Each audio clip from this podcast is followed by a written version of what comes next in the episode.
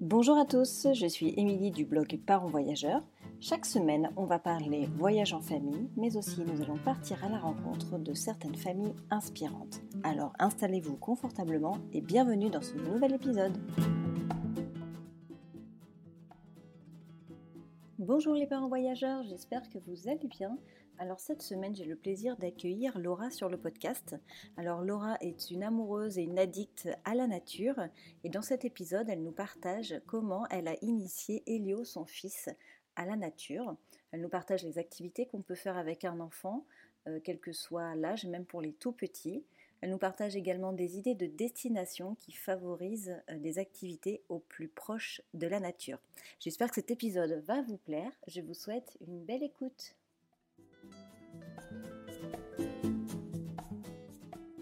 Bonjour Laura, merci d'avoir accepté mon invitation pour participer au podcast. Je suis super heureuse de t'avoir avec moi ici ce matin.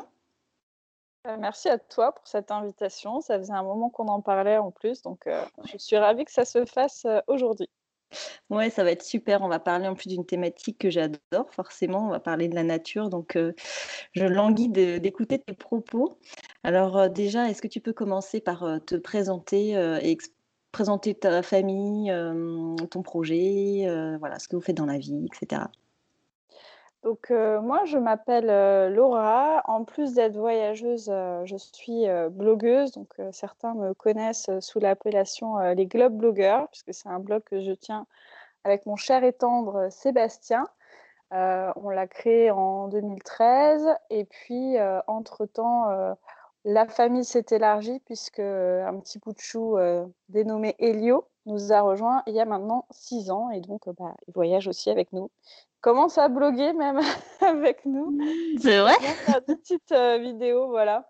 Mais et du coup nous nos voyages c'est vraiment bah, sur la thématique du jour. Hein. ce sont des voyages vraiment tournés vers la nature. je vais pas dire quasiment exclusivement, mais presque quand même. Enfin c'est c'est une thématique qui nous est chère euh, également. Et pourquoi vous avez choisi euh, cette, euh, cette thématique-là, en fait? Pourquoi la nature?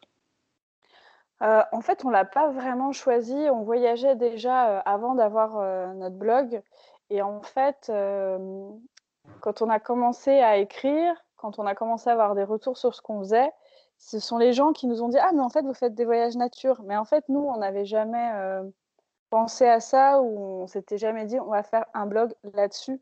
Euh, en fait, notre blog, il a été créé euh, parce qu'on est parti un an en Amérique du Sud. Euh, c'est là qu'on a conçu notre, notre fils d'ailleurs, pour la petite histoire.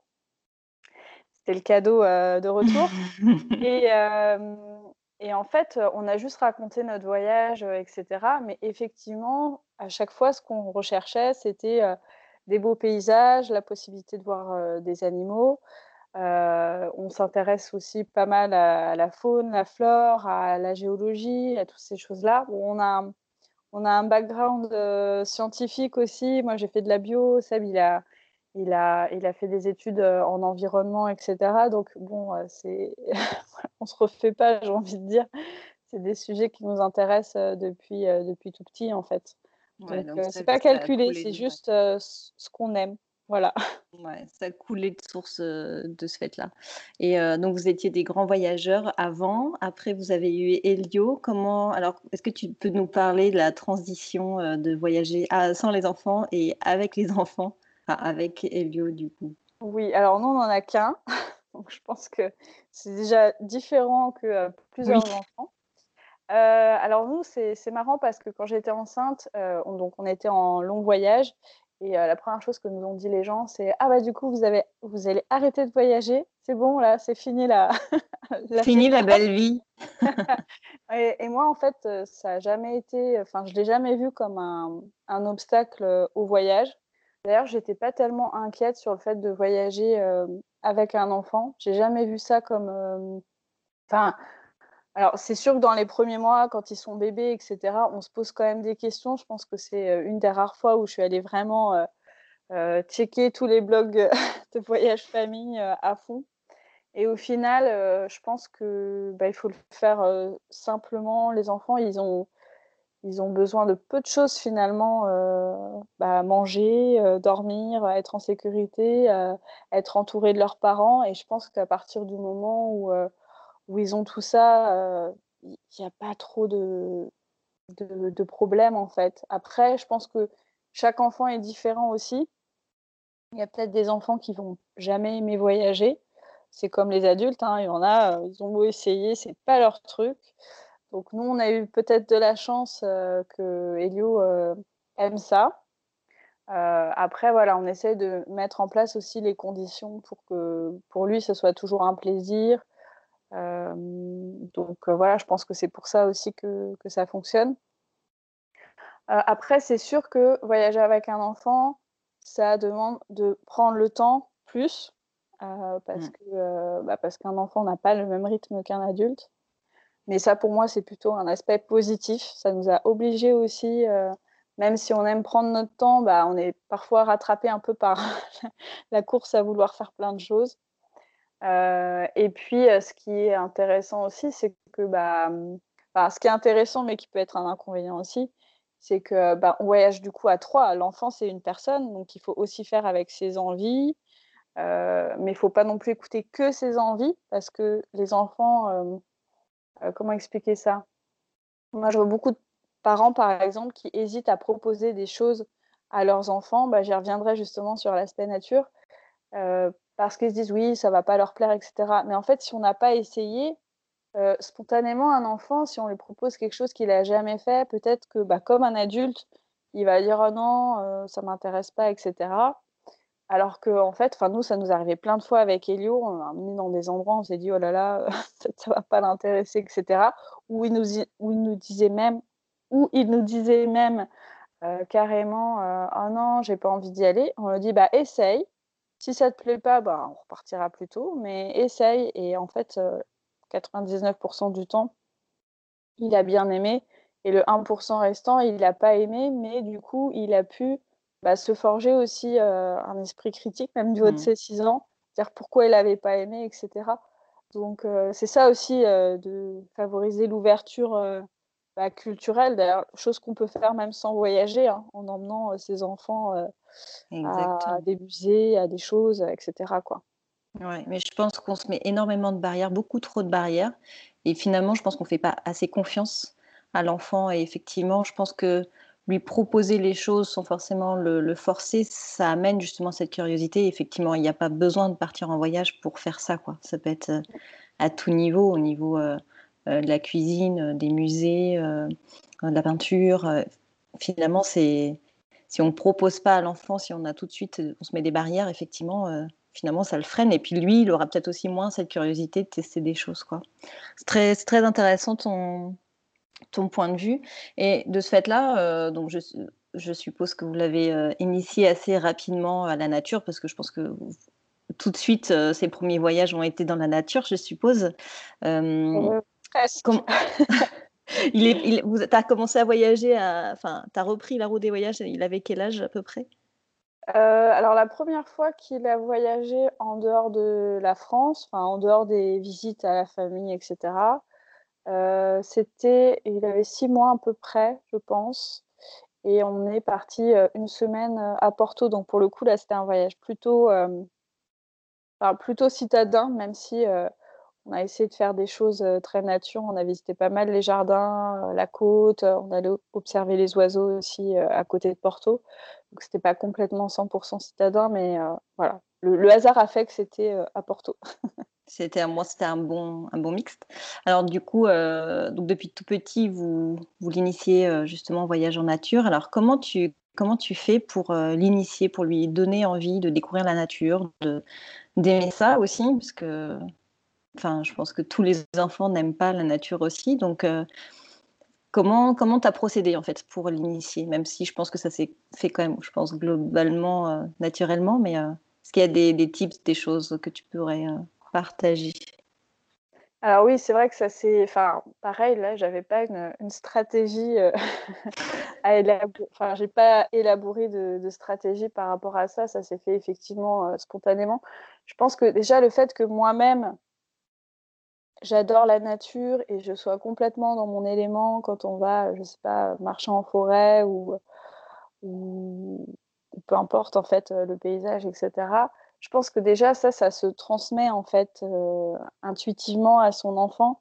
si si soi-même on n'est pas à l'aise dans un environnement, je pense que ça sera beaucoup plus compliqué.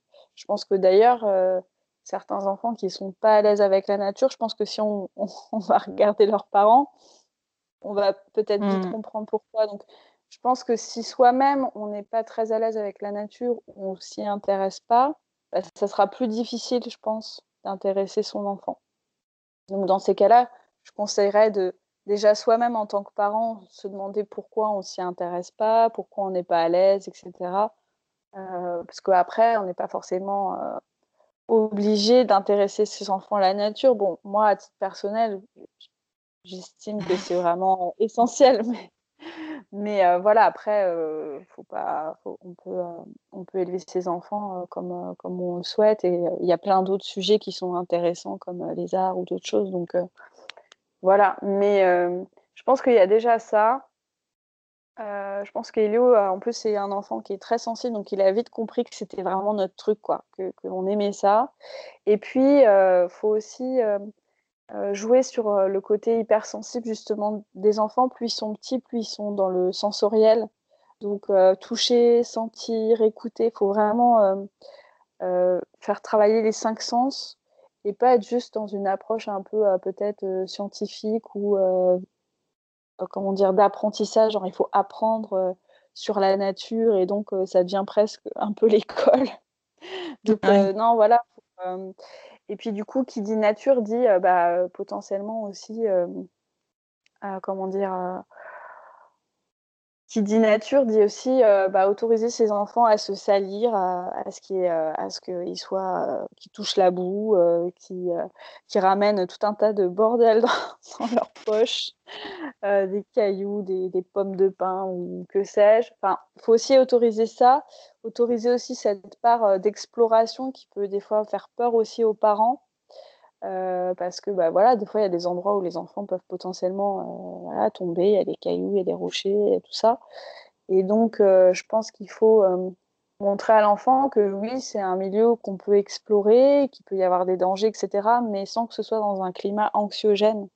je ne sais pas si c'est très clair ce que je dis, mais euh, si, en fait, le laisser quand même euh, libre de ses mouvements sans forcément être en stress en disant tu vas te faire piquer par-ci, euh, fais attention à ça. Il faut lui laisser une, en explicitant, En explicitant, c'est-à-dire en disant bah voilà, par exemple, cette plante-là, faut pas la toucher, mais en, expliquant aussi pourquoi je pense que plus on considère un enfant comme, comme un adulte capable de comprendre, même quand il est tout petit, en fait, et on lui expliquait des choses euh, parfois assez complexe sur la nature, mais euh, peut-être qu'ils ne comprenaient pas tout tout de suite, mais en tout cas, euh, ils, comprenaient qu'on n'était pas dans, dans, dans l'émotionnel, dans nos réactions, de dire voilà, il faut pas toucher à ça juste parce que maman elle a peur, quoi. non, c'est ne faut pas toucher à ça parce que ça, ça peut être du poison. Bah, attention au rebord de la falaise parce que bah, si tu tombes, voilà, euh, tout en voilà, mettant des garde-fous, mais en montrant que la nature, c'est pas euh, non plus euh, la jungle, c'est pas non plus dangereux, quoi.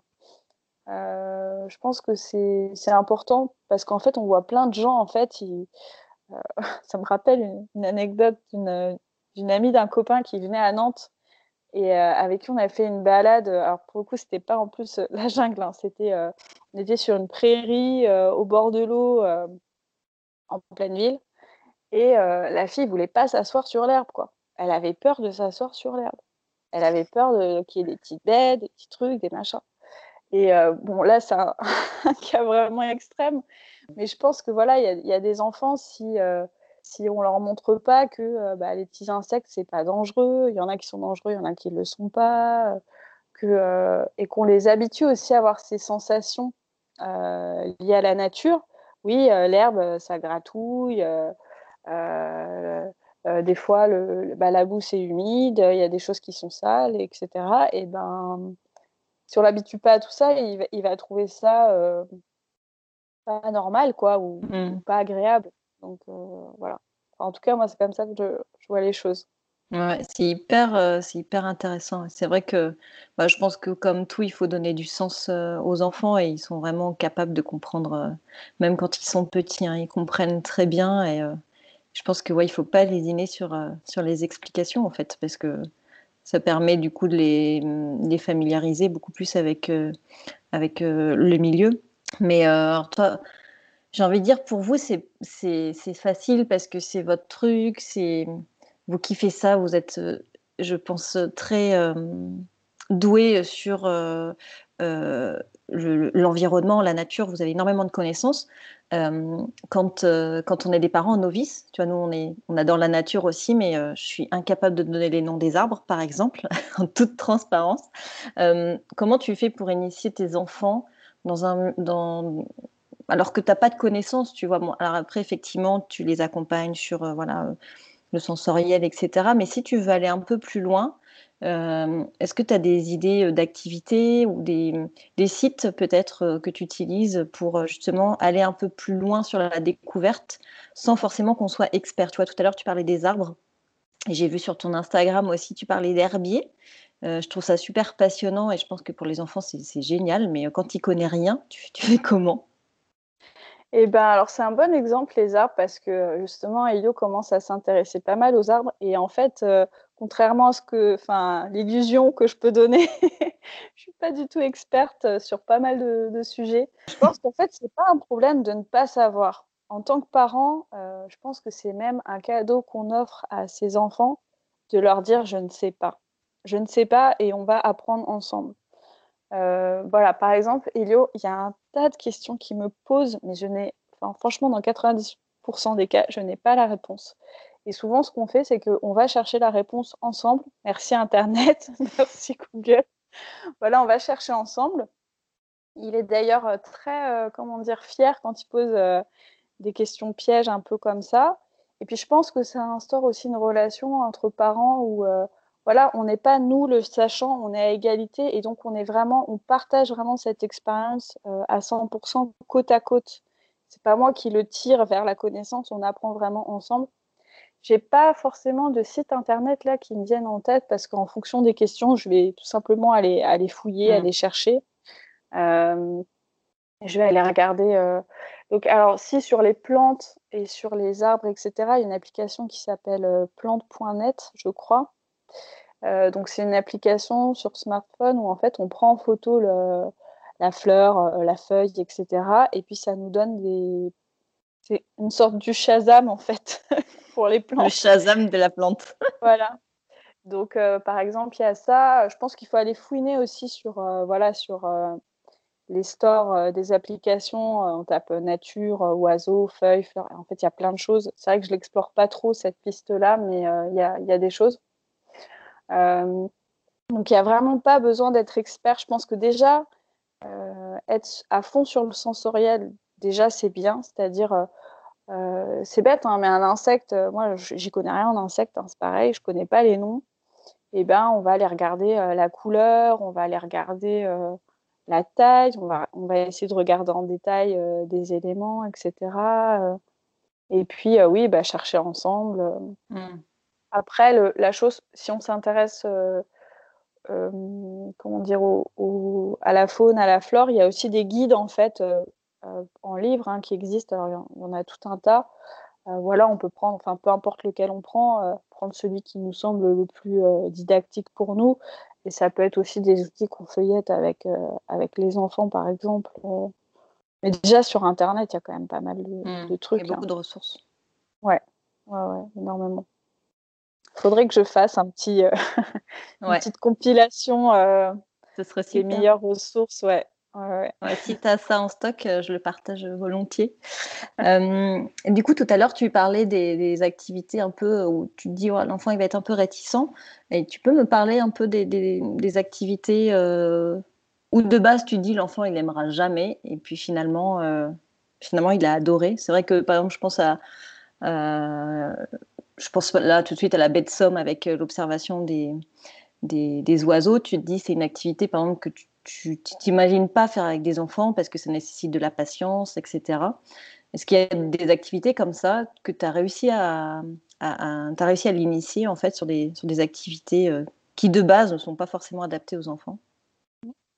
Alors l'observation des oiseaux, c'est une l'observation des oiseaux, c'est un bon exemple parce qu'on a initié Elio à l'observation des oiseaux très très jeune. Bah, c'était au Portugal aussi, mais c'était un petit peu après, il me semble. Enfin, il était assez jeune, je ne me rappelle plus l'âge qu'il avait, mais peut-être un an. c'est vraiment jeune. Ah hein. et, et, donc le guide, quand il nous a vus débarquer avec un enfant, il n'y croyait pas trop. Alors c'est vrai que c'est compliqué l'observation des oiseaux avec un enfant, euh, surtout en bas âge, parce que euh, les oiseaux, on les voit de loin, c'est petit, etc. Donc quand c'est une, euh, quand c'est une activité comme ça, qui de fait, on sent que ça va être compliqué avec un enfant, je pense que la première chose à avoir en tête, c'est de se dire que l'enfant n'est pas obligé de vivre l'activité de la même manière qu'un adulte. Ça, c'est vraiment pour moi le préalable. Si on s'attend à ce que l'enfant, euh, par exemple, même s'il est plus grand, par exemple, il a 8 ans. Euh, moi, par exemple, quand je regarde des oiseaux, je peux passer des heures à faire ça. Bon, si j'attends que l'enfant passe 3 heures à regarder euh, les oiseaux derrière un poste d'observation, je risque d'être déçue. Parce qu'en fait, peut-être que lui va pas s'intéresser au même niveau, Peut-être qu'il va avoir besoin de faire des allers-retours, peut-être que ça va l'intéresser juste cinq minutes, etc. Mais en fait, c'est pas grave. Chacun va saisir, se saisir de l'activité à sa manière. Et pour les enfants en plus bas âge, c'est encore plus le cas. Donc, par exemple, cette première fois, on avait observé les oiseaux. Et eh ben euh, voilà, il s'était intéressé vraiment pas longtemps pour le coup, mais on avait quand même, on, on avait quand même parlé. On lui avait dit, bah voilà, nous on voit ça, etc. Et puis après, on l'avait laissé jouer, on avait écourté aussi la séance d'observation, des choses comme ça. Et puis petit à petit, en fonction de l'âge, euh, par exemple, on se rend compte aujourd'hui que euh, Elio, il aime bien observer euh, les oiseaux, mais c'est clair, pas le même temps que nous. Mmh. Et puis, plus l'oiseau va être proche, plus l'oiseau va être gros, être visible, bah, plus ça va l'intéresser. Parce que c'est vrai qu'en plus, l'observation dans les jumelles, etc., à partir d'un certain âge, c'est juste euh, impossible en fait. Mmh. Donc il faut aussi ah. adapter aux, capacités euh, des enfants. À quel âge tu penses qu'ils peuvent observer dans les jumelles? Tu as une idée? Euh, C'est un peu difficile. là, Elio, il a 6 ans, il commence vraiment à, à, bien pouvoir regarder. 5 ans, ça va aussi. Mais c'est vrai que pour les enfants plus jeunes, je conseille plutôt une observation euh, euh, de gros oiseaux, donc euh, par exemple les flamants roses en Camargue, ça peut être parfait parce que ou d'aller dans des dans des sites où l'observation des oiseaux est facile. Donc par exemple le, le parc du Marcanterre, c'est un très bon exemple parce que c'est un c'est un endroit où on peut voir quand même facilement des oiseaux de pas trop loin. Alors c'est pas le cas il y a des postes d'observation où on peut voir voilà, les oiseaux quand même se rapprocher, même des oiseaux petits mais qui sont quand même assez proches. Euh, il y a des cigognes aussi, donc ça c'est des gros mmh. oiseaux, donc c'est plus intéressant pour les enfants. Mmh. Euh, il y a le, du coup là, il y a le parc ornithologique aussi euh, du Pont du Gros, je crois que c'est ça, en Camargue. Voilà, il y a des sites comme ça. Après, c'est vrai que l'observation ornitho pure, on va juste regarder les passereaux dans les, tout petits oiseaux avec une longue vue, etc. Quand ils sont tout petits, euh, mmh. voilà.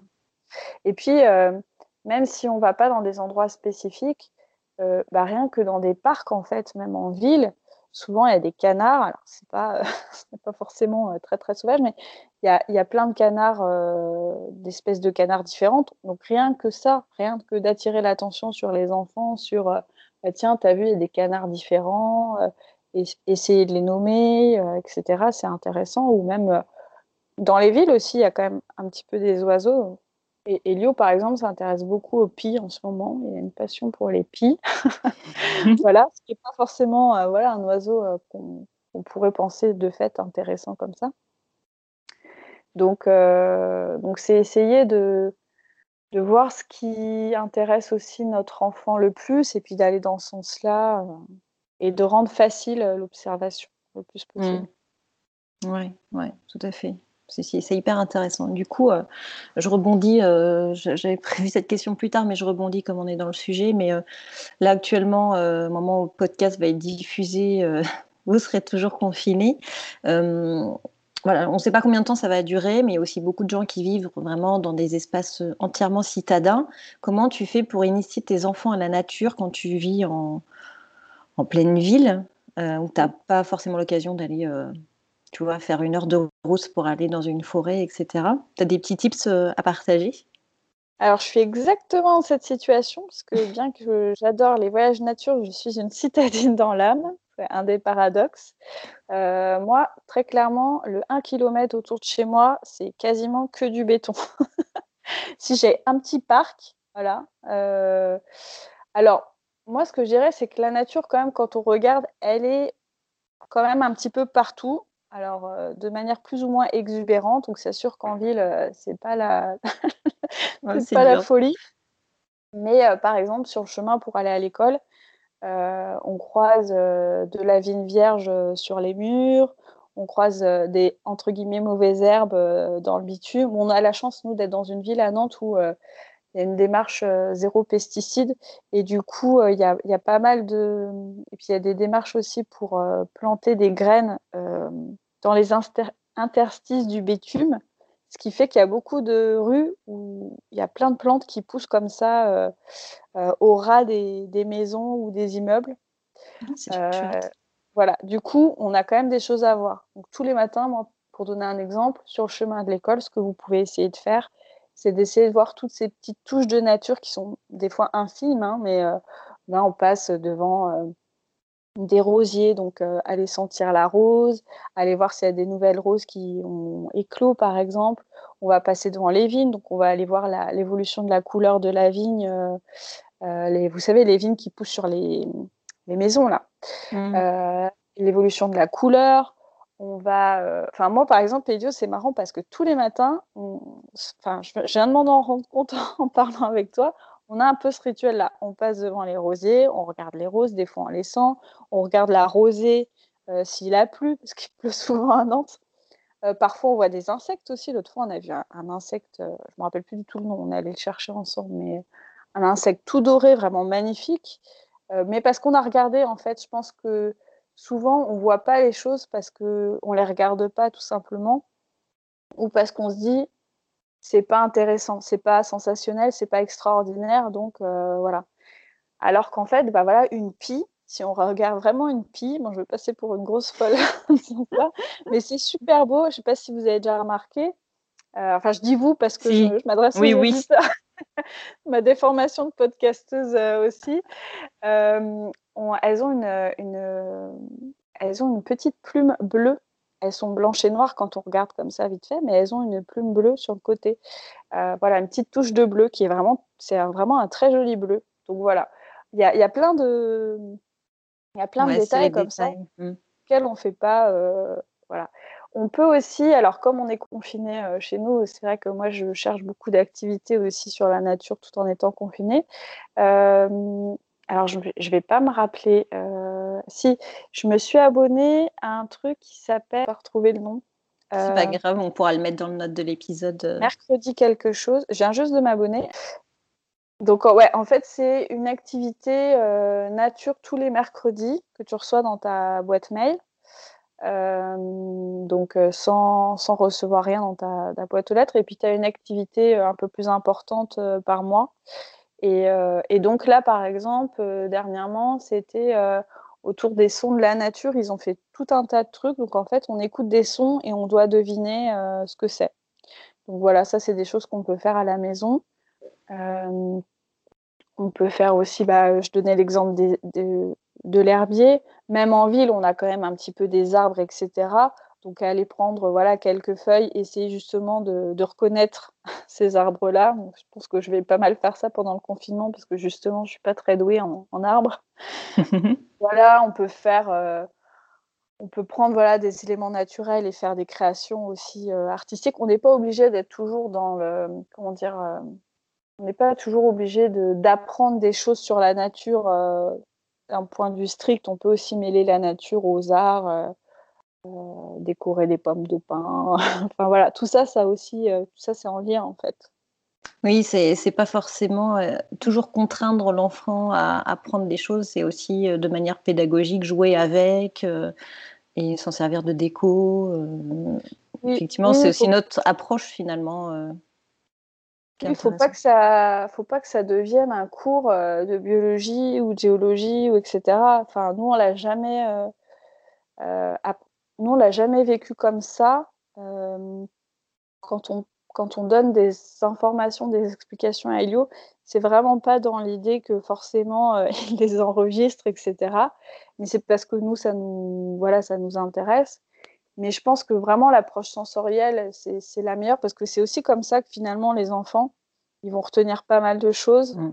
Euh, je pense que l'école de, enfin, Enfin, moi, je, je, crois vraiment que c'est en faisant, en ressentant les choses. Enfin, nous, on a une approche vraiment très, euh, très sensorielle, presque sensuelle aussi de la nature. C'est vraiment euh, notre spécificité dans la manière dont on appréhende, appréhende la nature. Euh, moi, pour moi, c'est vraiment une source de bien-être parce que vraiment, je ressens des choses.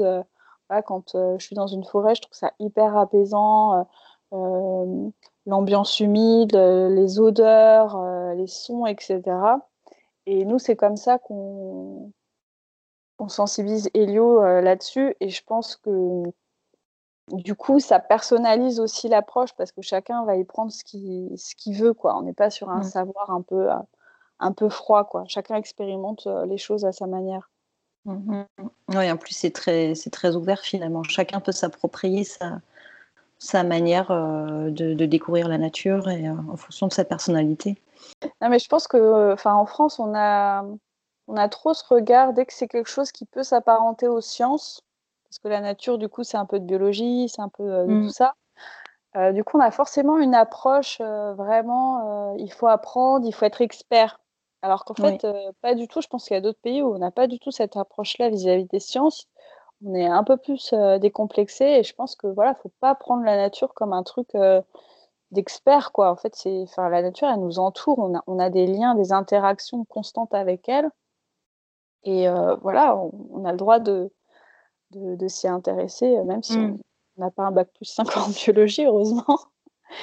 Et puis, euh, l'autre point aussi que je voulais dire parce que tu as parlé de la sylvothérapie donc ça me fait penser à ça c'est que des fois, donc il y a cet aspect, euh, on voit la nature un peu comme un truc scientifique, euh, inaccessible et tout ça, ou sinon, on voit la nature aussi comme un truc un peu de farfelu, euh, des babos, un peu perché, etc. Parce que bah, il y a certaines initiatives qui vont dans ce sens-là. Pour autant, je pense qu'entre les deux, comment dire, entre les deux opposés là, entre les deux extrémités, il y a tout un panel de choses à faire, etc. Et il euh, faut sortir un peu des clichés qu'on peut avoir sur euh, la nature. Quoi. On peut être mmh. un citadin et s'intéresser à la nature sans avoir envie de faire des câlins aux arbres ou de faire un stage de survie pendant jours en, forêt. Quoi. Il, y a, voilà, il y a un spectre euh, de choses à faire. Quand même. Ouais, ouais, tout à fait. Tout à fait.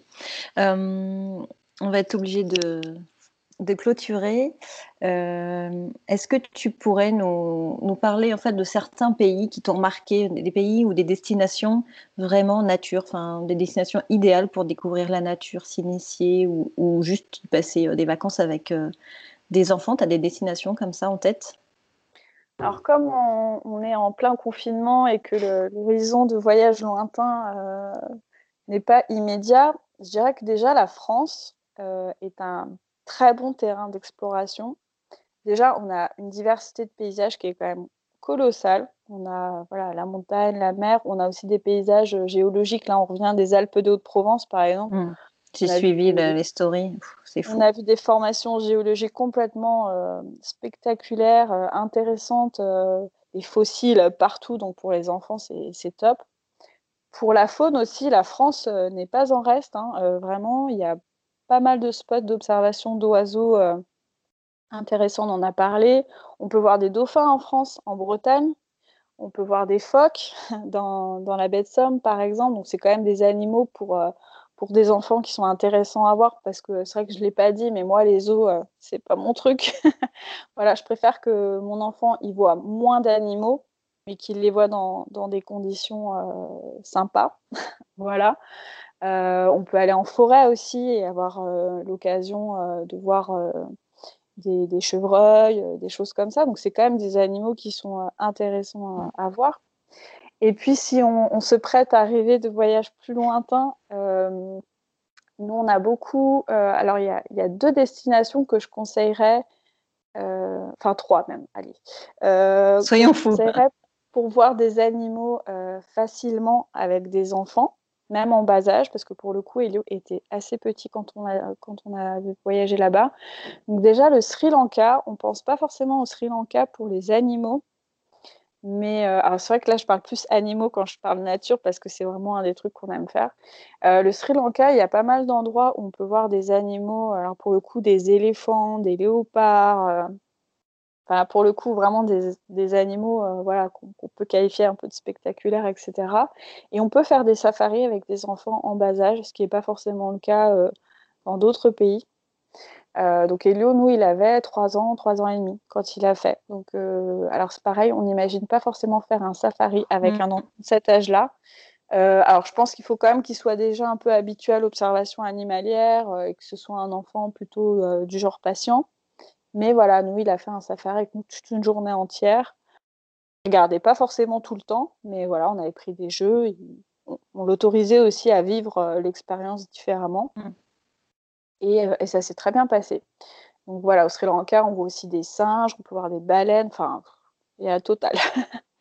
Euh, l'autre endroit que je recommande aussi, c'est euh, le Canada et plus particulièrement la Gaspésie. Il y a plein de parcs naturels qui sont euh, très bien aménagés pour les familles. Il y a des randos qui sont sympas euh, et faciles d'accès pour les familles. Et on voit aussi beaucoup d'animaux. Donc on a vu, pareil, Elou était assez, assez petit. Bah, il doit avoir 4 ans peut-être dans ces eaux-là, 3-4 ans. Et on a vu euh, voilà, un orignal, on a vu des porcs épiques, euh, on a vu des baleines aussi, on a vu tout un tas de. Enfin, c'était un peu la folie aussi. Et ça de manière assez facile. Et le troisième euh, pays, alors peut-être un peu moins, avec lequel on pense un peu moins pour les familles, c'est Madagascar. on a eu un gros coup de cœur pour Madagascar parce que, pareil, les paysages sont, sont merveilleux. Alors là, c'est, je dirais c'est peut-être plus pour des familles qui ont déjà l'habitude un peu de, voyager. Je sais que ça peut faire peur, Madagascar, avec un jeune enfant, mais franchement, ça se, ça se fait aussi. Elio avait un an et demi, donc euh, pour le coup, il était vraiment petit.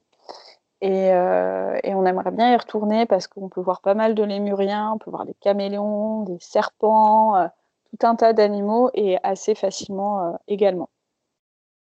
Donc, euh, c'est les trois destinations auxquelles je pense, mis à part bien sûr, euh, bien sûr la France. Et euh, du coup, je, rebondis sur les destinations. alors, je ne l'ai pas fait avec des enfants, mais je l'ai fait en couple. C'est le Costa Rica. Oui. donc, ça remonte à. C'était il y a dix ans, donc déjà, je pense que le pays il a aussi un peu évolué, mais enfin, j'étais abasourdie de tous les animaux que tu vois. déjà, c'est même pas rentré dans un parc naturel que tu as déjà des animaux sur le parking, tu vois. C'est euh, incroyable. Alors, je suis d'accord. Euh, on a voyagé aussi au Costa Rica plusieurs fois euh, avant d'avoir un enfant. la seule chose que alors j'ai pas, c'est marrant que je n'ai pas pensé au Costa Rica. Après, c'est vrai qu'il y a des parcs aussi qui sont très bien aménagés, etc. Après, attention, il y a certains parcs qui souffrent un peu d'être surfréquentés et du coup, en fait, on voit tellement les animaux facilement que, que c'est pas normal.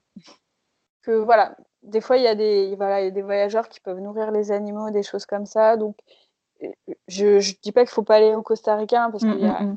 il y a différents parcs, il y a plein de réserves naturelles, euh, etc. Et effectivement, on voit des animaux facilement. Mais euh, attention pour ceux qui sont un peu euh, puristes comme nous, nous on aime bien aussi l'attente, le fait de chercher, que, que, que ça soit pas trop facile facile sans être facile. Oui, c'est un peu paradoxal ce que je dis. Mais euh, et au Costa Rica, sur certains endroits, on a, on a pu ressentir ça. Mais, euh, mais ce n'est pas, pas non plus tous les parcs. Mais je ne sais pas comment ça a évolué depuis, euh, depuis ces dernières années. Moi non plus, ça fait, ouais, ça fait 12 ans, je crois. Donc, je ne sais pas comment c'est aujourd'hui. Mais tu vois, c'est intéressant ce que tu dis, parce que quand tu n'es pas initié, quand tu n'es pas novice, tu peux finalement te faire avoir sur des parcs dans certains pays, pensant que c'est un parc naturel, etc., et qui au final, ils sont, ils sont, on va dire, travaillés pour le touriste, en fait. Alors, en fait, le problème du Costa Rica, c'est pas vraiment ça, parce qu'en fait, les parcs, ça, reste vraiment des vrais parcs.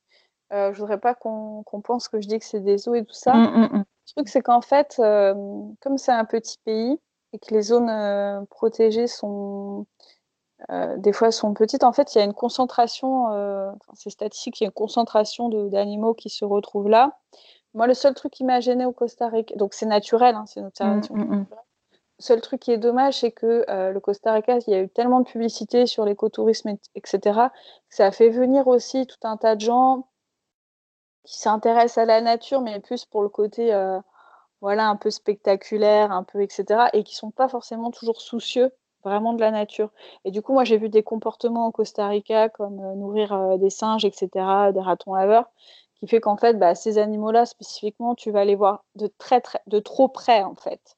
Quand tu vois un singe qui est à un mètre de toi, mmh, c'est qu'il y a un souci, en mmh. fait, mais qui n'est pas forcément dû aux organisateurs, entre guillemets, oui. mais plus au comportement, en fait, des touristes. Et comme moi, voir ce genre de comportement, ça, ça m'irrite au plus haut point et ça peut gâcher mon expérience de voyageuse.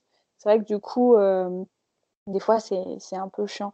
Après, je ne sais pas comment ça a évolué. Il y, a, quand même des endroits où il y a, y a, moins de monde et, et où, où l'observation, elle, est, elle, est, différente. Mmh. Forcément, quand on parle de nature, on parle aussi beaucoup d'écotourisme. En plus, tu as un peu amorcé le sujet là.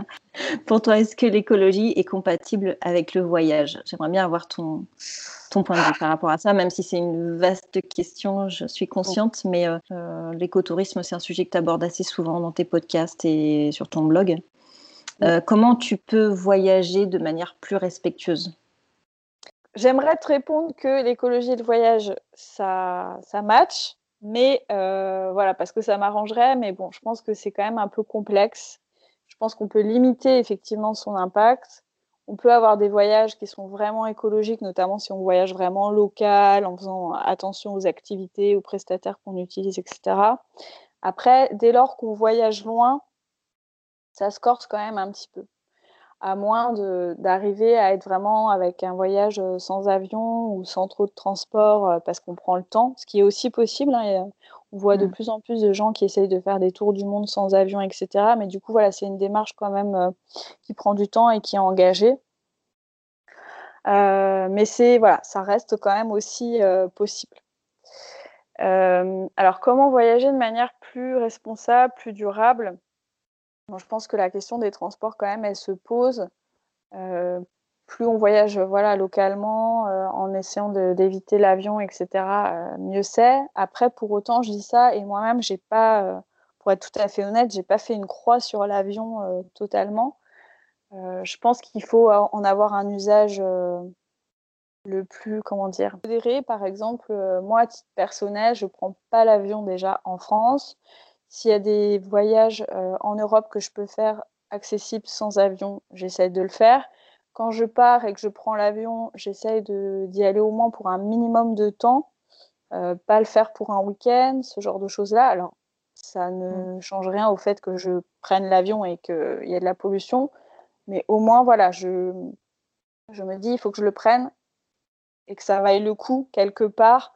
Par exemple, pour les voyages euh, très lointains, ce que nous, on a fait euh, plusieurs fois, c'est de partir sur une longue durée par exemple, en Amérique du Sud, quand on est parti en Amérique du Sud un an, on aurait pu faire un tour du monde, mais on s'est dit non, on ne veut pas faire un tour du monde parce que ça nécessite du coup de changer euh, d'avion euh, tous les mois, etc. Enfin, c'était un gouffre écologique sans nom.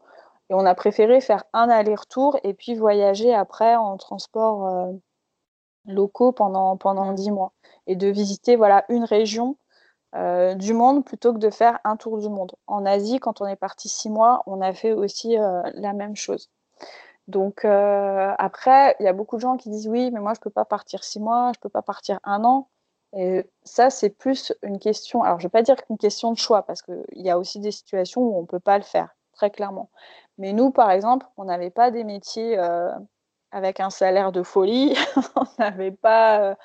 Euh, bon, à l'époque, on n'avait pas d'enfants, mais ça ne change pas forcément grand-chose Bon, là, mmh. quand ils sont scolarisés, ça complique un peu des, choses, mais voilà, je ne veux pas rentrer dans les détails. Mais voilà, il y a les congés sans sol, il y a les congés sabbatiques. On sait qu'en contexte économique actuel, euh, on ne pense pas forcément à faire ça maintenant. Mais euh, voilà. Oui, si on est hors, hors situation. Euh, voilà, hors situation exceptionnelle. Voilà, il y a, plein de gens en fait qui pensent qu'ils ne peuvent pas le faire, mais qu'en fait, ils peuvent, ils pourraient le faire. C'est juste qu'ils, soit ils ont peur, soit ils choisissent de ne pas le faire. Et et chacun fait comme, euh, comme il veut, mais c'est souvent plus possible. Voilà. On le pense. On le pense mm. en fait. Euh, nous, il y a beaucoup d'amis voilà, qui nous disent Ah, vous avez la chance, vous pouvez faire ça, mais qu'est-ce qui. Il n'y avait rien qui nous différenciait par rapport à leur situation? On était en CDI, ils étaient en CDI. Euh, on avait... enfin, voilà. Donc, c'est aussi, des fois, on se met des barrières soi-même, hein, finalement.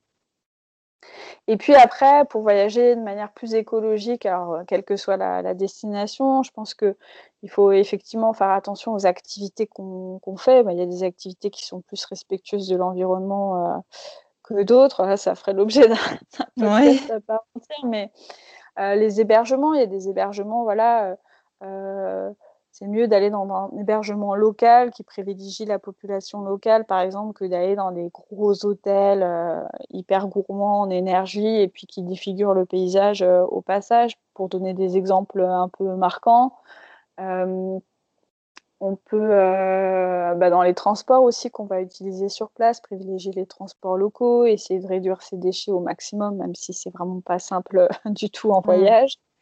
Euh, donc voilà, c'est-à-dire se poser à chaque fois la question, à chaque étape de son voyage, que ce soit du déplacement à l'activité, à ce qu'on va manger, etc.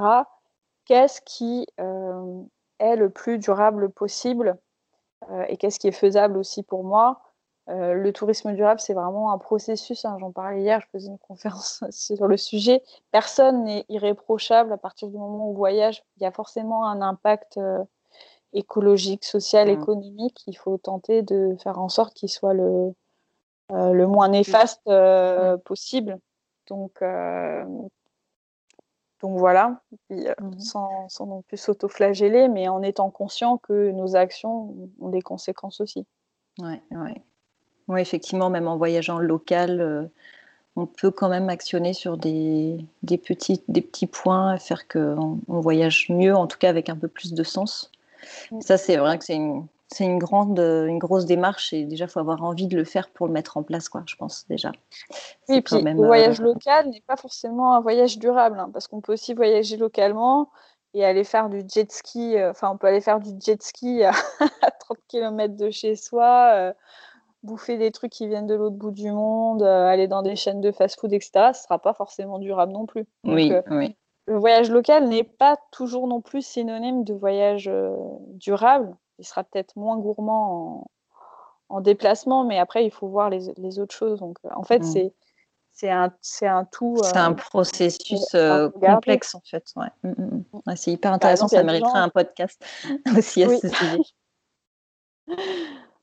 voilà. Super. Eh ben, écoute, merci, merci beaucoup, Laura. C'était hyper intéressant. Franchement, on a explosé le timing, mais ça valait vraiment le coup parce que tu nous as euh, parlé de choses hyper intéressantes. C'est hyper constructif. Je te remercie beaucoup. À bientôt.